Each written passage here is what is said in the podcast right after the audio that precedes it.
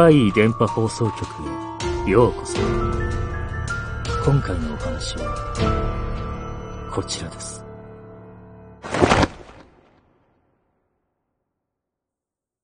私の赤ちゃん返してよ。私が高校生の時に体験した話です。ある休みの日にクラスのみんなで遊ぼうってことになって、A ちゃんっていう女子の家が大きかったんで、まずそこに集まることになったんです。で、集まって、なぜか流れで、こっくりさんをやろうって話になって。とりあえず紙に鳥居とか50音とか書いて、10円玉を用意して。でもまあ、そこにいたメンツは特にこっくりさんについて詳しくもなくて、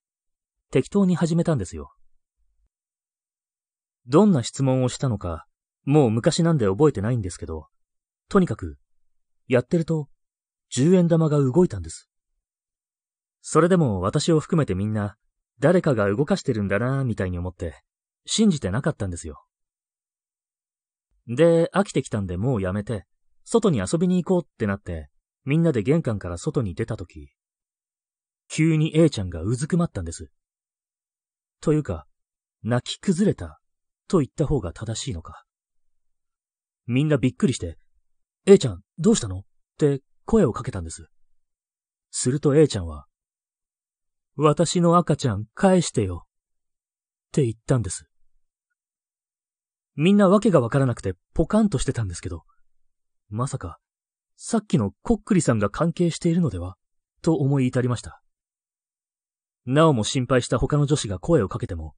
A ちゃんは泣きながら、中から引きずり出されて、ズタズタに切り刻まれて、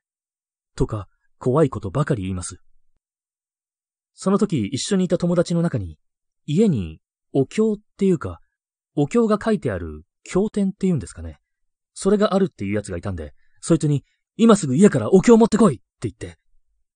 ダッシュで家から持ってきて、そいつがお経を読んでも効果がなくて。その場にいなかったけど、お祓いができるってやつが学校にいたから、そいつに連絡して、今すぐ来てくれって頼んで来てもらって、お祓いしてもらっても、これも全然効果なし。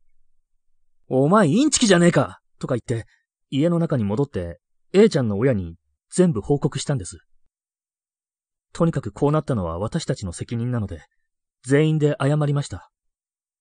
幸い A ちゃんは、声をかけると泣きながら怖いことを言うだけで暴れたりはしなかったんで、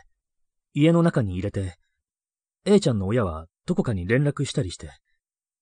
で、明日、あるお寺に連れて行くってことになりました。ここからは決して近くはない場所でしたが、そこがいいと聞いたんでしょうね。我々はもう帰りなさいと言われましたが、やっぱり心配だし、こうなってしまった責任も感じていたし、翌日、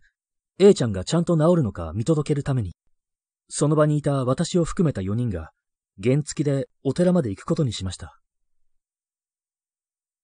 車で来た A ちゃんたち家族と合流して、お寺へと入ります。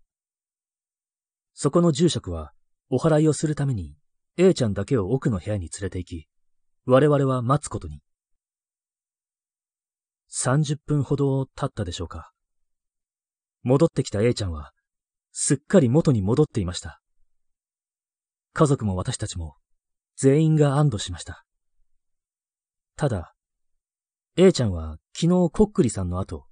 玄関から外に出てから今までの記憶が、綺麗さっぱりなくなっていましたが、この出来事を心霊関係に詳しい人に話したところ、こっくりさんをするときは、こちらがこっくりさんに何かを質問して答えてもらうのが一般的で、もしかしてその時、あなたたちはこっくりさんに何かをしてあげるみたいな会話をしたんじゃないかと指摘されました。だから、A ちゃんがあのような状態になってしまったのではないかと。もう随分昔のことだし、何を話したか覚えていませんが、もしかしたら、そうだったのかもしれません。こっくりさんを終わらせるときも、紙や十円玉をどう処分するのかも、いろいろやり方があったはずですが、それも、ちゃんとしていなかったと思います。皆さんもこっくりさんをする際は、ルールを守って、決して何かをしてあげる、みたいなことは言わない。できないことは約束しない。ということを覚えておいた方がいいかもしれません。気をつけましょうね。